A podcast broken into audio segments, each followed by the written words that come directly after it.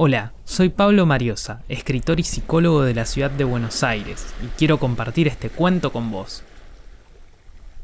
Las olas, Virginia Woolf. El sol aún no se había alzado, solo los leves pliegues, como los de un paño algo arrugado, permitían distinguir el mar del cielo. Poco a poco, a medida que el cielo clareaba, se iba formando una raya oscura en el horizonte, que dividía el cielo del mar y en el paño gris aparecieron gruesas líneas que lo rayaban, avanzando una tras otra bajo la superficie, cada cual siguiendo a la anterior, persiguiéndose una a otra, perpetuamente. Al acercarse a la playa cada barra se alzaba, se amontonaba sobre sí misma, rompía y deslizaba un sutil velo de agua blanca sobre la arena. La ola se detenía y después volvía a retirarse arrastrándose, con un suspiro como el del durmiente cuyo aliento va y viene en la inconsciencia. Poco a poco, la oscura raya en el horizonte se aclaraba, como si las partículas suspendidas en una vieja botella de vino hubieran descendido al fondo, dejando verde el vidrio. También más allá se aclaraba el cielo, como si el blanco pozo hubiera descendido, como si el brazo de una mujer recostada bajo el horizonte hubiera alzado una lámpara, y planas barras blancas, verdes y amarillas se proyectaban en el cielo, como las varillas de un abanico. Entonces la mujer alzó más la lámpara, y el aire pareció devenir fibroso y apartarse de la verde superficie, chispeante y llameando, en rojas y amarillas hebras, como el humeante fuego que ruge en una hoguera.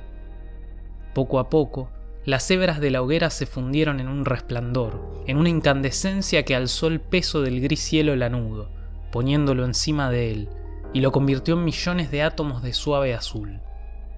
La superficie del mar se hizo despacio transparente, y estuvo destellante y rizada hasta que las oscuras barras quedaron casi borradas. Lentamente, el brazo que sostenía la lámpara la alzó más, y después más, hasta que la ancha llama se hizo visible, un arco de fuego ardía en el borde del horizonte y a su alrededor el mar lanzaba llamas doradas. La luz incidió en los árboles del jardín y dio transparencia a una hoja, y luego a otra. Un pájaro gorjeó alto. Hubo una pausa. Otro pájaro gorjeó más bajo.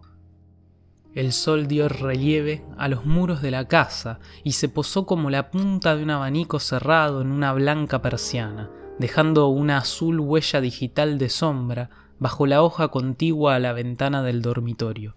La persiana se movió lentamente, pero dentro todo era penumbra sin sustancia. Fuera cantaban los pájaros su melodía vacía. Veo un aro que pende sobre mí, dijo Bernard. El aro vibra y pende de un lazo de luz. Veo una tajada de pálido amarillo, dijo Susan que crece y se aleja al encuentro de la raya púrpura.